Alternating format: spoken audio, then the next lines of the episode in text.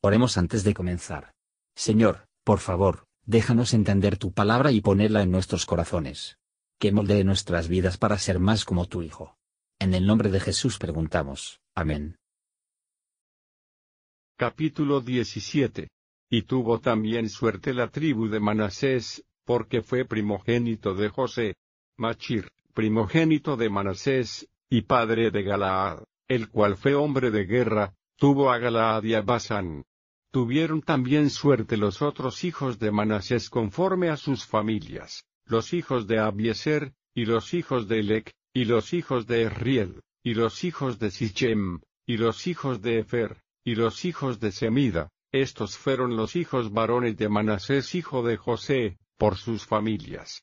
Pero Salfaad, hijo de Efer, hijo de Galaad, hijo de Machir, hijo de Manasés, no tuvo hijos, sino hijas, los nombres de las cuales son estos, Maala, Noa, Ogla, Milcha, y Tirsa, estas vinieron delante de Eleazar sacerdote, y de Josué hijo de Nun, y de los príncipes, y dijeron, Jehová mandó a Moisés que nos diese herencia entre nuestros hermanos. Y él les dio herencia entre los hermanos del padre de ellas, conforme al dicho de Jehová. Y cayeron a Manasés diez suertes a más de la tierra de Galaad y de Basán, que está de la otra parte del Jordán, porque las hijas de Manasés poseyeron herencia entre sus hijos, y la tierra de Galaad fue de los otros hijos de Manasés, y fue el término de Manasés desde Aser hasta Mishmetat, la cual está delante de Sichem, y va este término a la mano derecha, a los que habitan en Tapua. Y la tierra de Tapua fue de Manasés, pero Tapua, que está junto al término de Manasés, es de los hijos de Efraín. Y desciende este término al arroyo de Cana, hacia el mediodía del arroyo. Estas ciudades de Efraín están entre las ciudades de Manasés, y el término de Manasés es desde el norte del mismo arroyo, y sus salidas son a la mar, Efraín al mediodía, y Manasés al norte, y la mar es su término, y encuéntranse con Aser a la parte del norte, y con Isachar al oriente.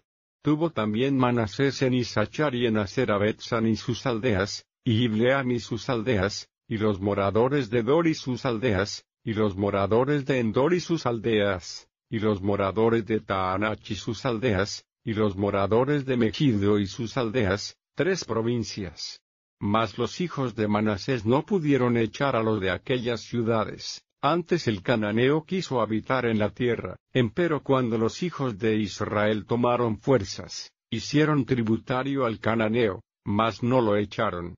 Y los hijos de José hablaron a Josué, diciendo, porque me has dado por heredad una sola suerte y una sola parte, siendo yo un pueblo tan grande y que Jehová me ha así bendecido hasta ahora.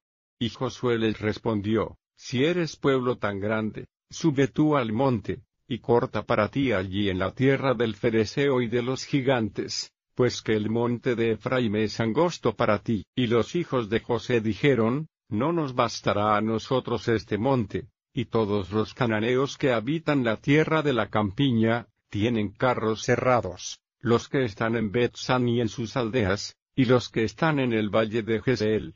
Entonces Josué respondió a la casa de José, a Efraín y Manasés, diciendo, Tú eres gran pueblo, y tienes gran fuerza, no tendrás una sola suerte, mas aquel monte será tuyo, que bosque es, y tú lo cortarás, y serán tuyos sus términos, porque tú echarás al cananeo, aunque tenga carros cerrados, y aunque sea fuerte. Comentario de Matthew Henry Josué capítulo 17, versos 1 a 6. Manasés era más que la mitad de la tribu de José, sin embargo, se dividió en dos partes. Las hijas de Zelofead ahora cosechan los beneficios de su celo piadoso y previsión prudente. Los que toman el cuidado en el desierto de este mundo, para asegurarse a sí mismos un lugar en la herencia de los santos en la luz, tendrán el consuelo de que en el otro mundo, mientras que aquellos que descuidan ahora, la perderá para siempre. Señor, enséñanos aquí a creer y obedecer, y nos da una herencia entre tus santos, en la gloria eterna. Versos 7 a 13. Había gran comunicación entre Manasés y Efraín.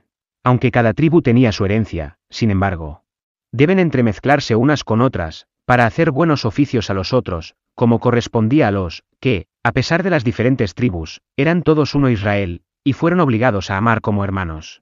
Pero sufrieron los cananeos a vivir entre ellos, contra el mandato de Dios, para servir a sus propios fines. Versos 14 a 18.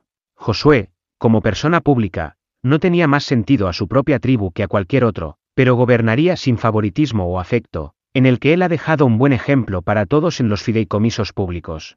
Josué les dice, que lo que estaba caído a su participación sería mucho suficiente para que, si lo harían, pero el trabajo y lucha. Los hombres se excusan de la mano de obra por cualquier pretexto. Y nada sirve al propósito mejor que tener relaciones ricas y poderosas, capaces de proveer para ellos, y son propensos a desear una disposición parcial e infiel de lo que está confiado a aquellos que creen poder dar. Esa ayuda. Pero hay más bondad real en señalar las ventajas a su alcance, y en alentar a los hombres a hacer lo mejor de ellos, que en la concesión de indulgencias a la pereza y la extravagancia. La verdadera religión no da rostro a estos males. La regla es que no comerán que no va a funcionar, y muchos de nuestros canats son solo el iri. Gracias por escuchar y si te gustó esto, suscríbete y considera darle me gusta a mi página de Facebook y únete a mi grupo Jesús Answers Prayer.